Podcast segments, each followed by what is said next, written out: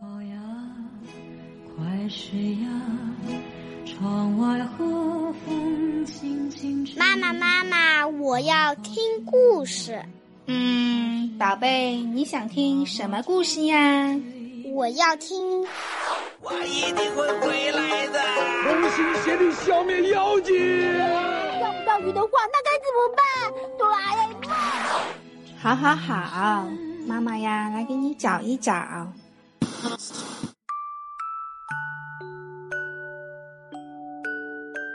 各位大朋友们、小朋友们，晚上好！欢迎收听今天的《一千零一夜》，我是睡衣哥哥。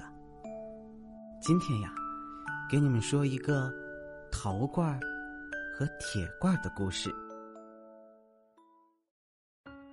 很久以前呀，有一位国王，他的御厨里有两只罐子，一只是陶做的，一只是铁做的。骄傲的铁罐常常看不起陶罐，而且呀，还一直奚落他。哼，你敢碰我吗，陶罐子？铁罐傲慢的问。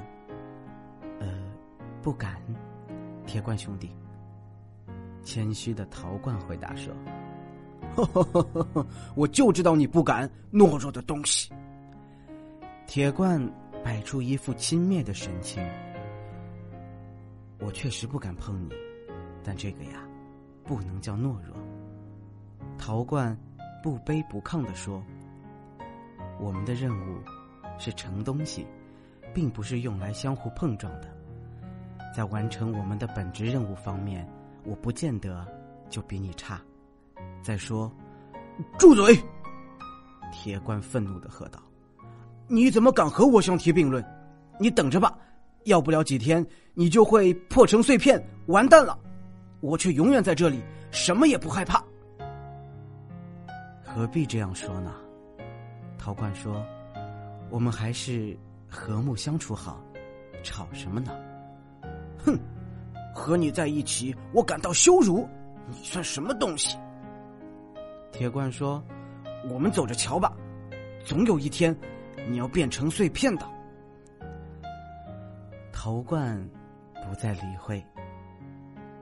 时间不断的向前推移，春、夏、秋、冬，潮起潮落，日出日落。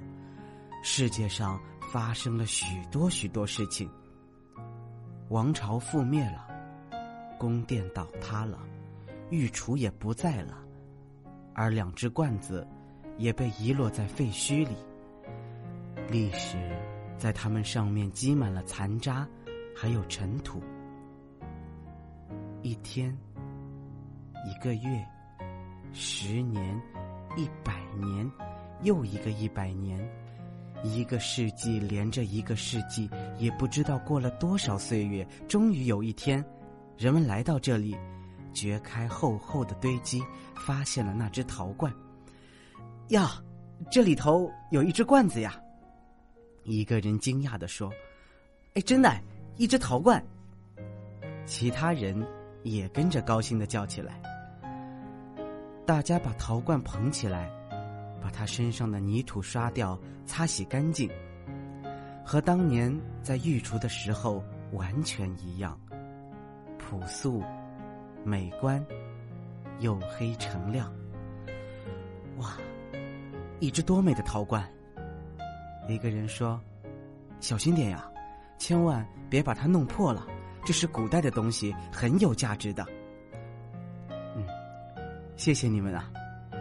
陶罐兴奋地说：“我的兄弟铁罐就在我的旁边，请你们把他也挖出来吧，他一定闷得够受了。”人们立即动手，翻来覆去，把土都掘遍了，但是，一点铁罐的影子也没有。